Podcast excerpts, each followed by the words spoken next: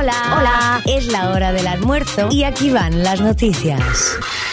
Con ustedes, nuestro host, Diego, Diego Orefici, Mor Fan, Fan, Fan. ¿Cómo va eso, chaval? Buenas amigas y amigos, ¿qué tal? ¿Cómo están? Aquí nosotros ya comenzando el martes en Morfan con toda, con buen tiempo pronosticado para este día y con un almuerzo que seguramente deberá llegar cargado de energía para afrontar lo que va quedando de la semana. 23, la máxima pronosticada para hoy en cuanto a la temperatura y nosotros ya estamos listos para presentarte los títulos del día. Bien. ¿Y cómo va ese día? Las noticias a la hora del almuerzo.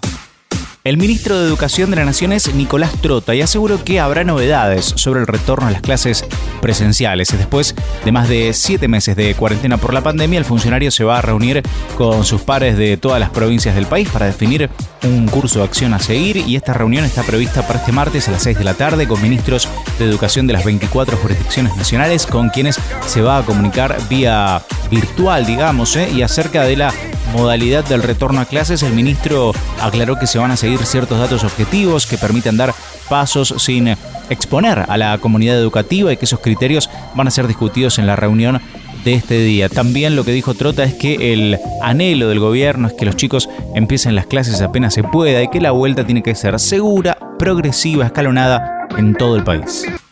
Una misión del Fondo Monetario Internacional que llegó al país en el marco de las negociaciones para acordar un nuevo programa para refinanciar la deuda que mantiene Argentina con el organismo multilateral. La delegación que está encabezada por Julie Kouchak, quien es la directora adjunta del Departamento del Hemisferio Occidental del FMI, y también Luis Cubedu, el jefe de la misión para la Argentina. En particular, van a mantener reuniones con el ministro de Economía, con Martín Guzmán, con el titular del Banco Central también, con Miguel Pelle, después de que la semana pasada se lanzaran algunas medidas económicas para tratar de recomponer el nivel de las reservas y además como parte de la misión el equipo se va a reunir también con representantes del Congreso y del sector privado, además de algunos sindicatos. Misión que será corta pero que va a permanecer en el país alrededor de cuatro días porque eh, está prevista su vuelta el fin de semana a Washington para después retornar a la Argentina en el mes de noviembre.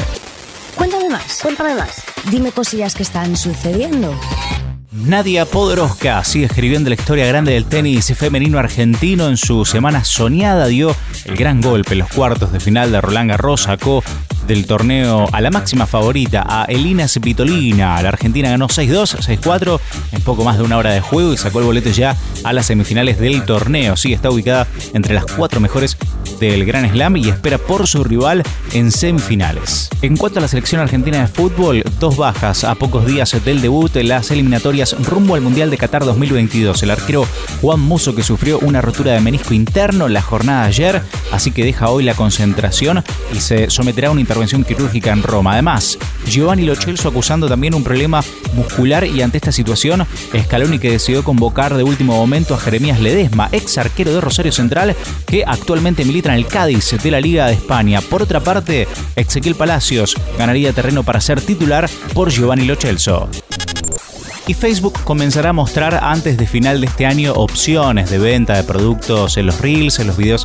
que imitan a TikTok y que los usuarios pueden editar con todo tipo de música, de filtros y efectos. Esto va a ser un producto publicitario más de la compañía, o sea, habrá que pagar para usar las opciones publicitarias en los reels y con el Instagram comenzará a monetizar el nuevo formato. Curiosa estrategia ¿no? de la compañía, puesto que nunca antes había comenzado a buscar la rentabilidad de un nuevo producto solo unos meses después de lanzarlo. Sin embargo, Facebook está convencido del éxito a futuro de este nuevo formato, por eso está desarrollando ya una pestaña específica para mostrar estos contenidos y darles mayor visibilidad, entre otras novedades, y prepara la posibilidad de que se puedan vender productos a través de ellos.